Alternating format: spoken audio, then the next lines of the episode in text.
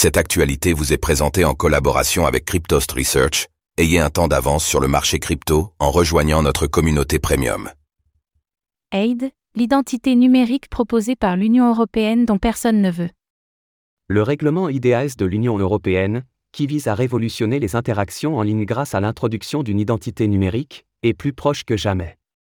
Toutefois, cette innovation soulève des préoccupations sur la protection de la vie privée, questionnant sur l'équilibre entre efficacité et liberté individuelle. Est-ce que les projets d'identité décentralisée sont en danger?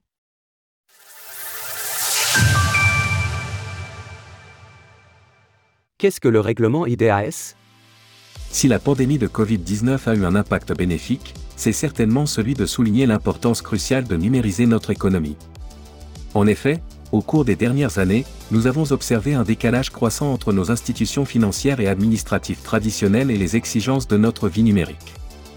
La numérisation de ces institutions ne représente pas seulement une mise à jour ou une modernisation, c'est une transformation essentielle pour les harmoniser avec l'évolution rapide de notre société. Il devient indispensable pour ces institutions de se moderniser, la numérisation de notre monnaie et la numérisation de nos documents ne suffiront bientôt plus. Avec l'expansion de l'adoption des outils numériques et l'émergence du Web 3, nos institutions n'ont plus d'autre choix que de se mettre à la page. C'est exactement dans cet objectif que le règlement IDASO. Électronique Identification, Authentication and Trust Service.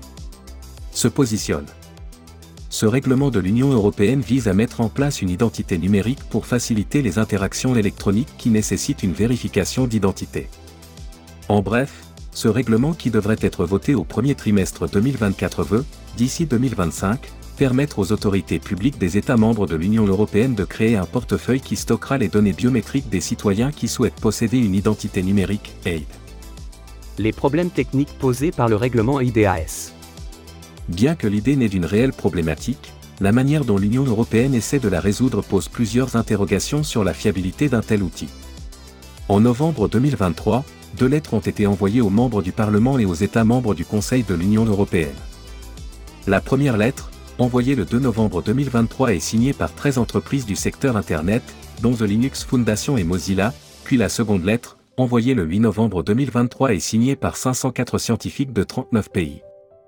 Dans ces deux lettres, les signataires expriment leurs préoccupations concernant le règlement IDAS, et plus précisément ses articles 45 et 45A les articles 45 et 45A imposeraient aux navigateurs web de reconnaître de nouveaux types de certificats pour l'authentification des sites web.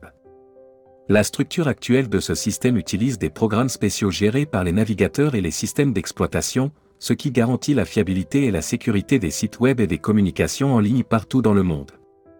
Changer cette structure sans études détaillées et sans consultation pourrait rendre le système plus vulnérable l'application de ces deux articles du règlement pourrait entraîner une fragmentation d'Internet et ainsi limiter l'accès aux sites web en dehors de l'Europe. Via ces deux lettres, les signataires soulignent l'efficacité du système actuel et s'inquiètent sur les nouvelles vulnérabilités que pourrait créer une adoption des nouvelles directives de l'Union européenne.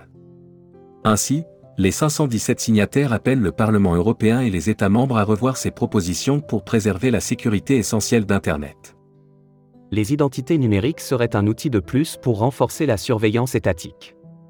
Comme le souligne le député européen Rob Rose dans son tweet, le risque est aussi celui de donner la possibilité aux gouvernements membres de l'Union européenne de lier les identités numériques de leurs citoyens, AID, à leur portefeuille d'euros numériques, Cash. En effet, l'implémentation d'un portefeuille électronique intégrant l'identification électronique, AID, et l'euro numérique, Cash aussi prévu pour 2025, pourrait soulever des préoccupations sérieuses en matière de respect de la vie privée et de la liberté individuelle.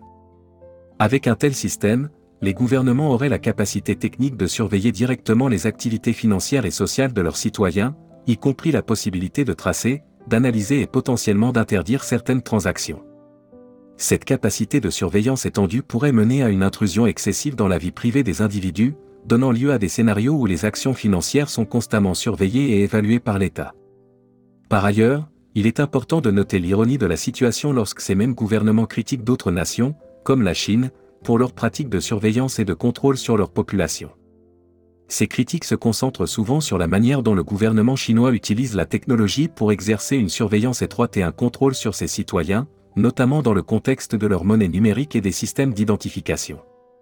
Enfin, bien que l'initiative IDAS de l'Union européenne vise à simplifier la vie numérique des citoyens, elle soulève surtout des inquiétudes majeures sur la protection de la vie privée et la surveillance étatique. Alors que l'on s'efforce de trouver un équilibre entre modernisation et respect de la liberté individuelle, il est crucial de prendre en compte les retours des acteurs du secteur et des experts pour éviter de tomber dans les pièges de la surveillance excessive, tels que ceux observés dans d'autres pays. Retrouvez toutes les actualités crypto sur le site cryptost.fr.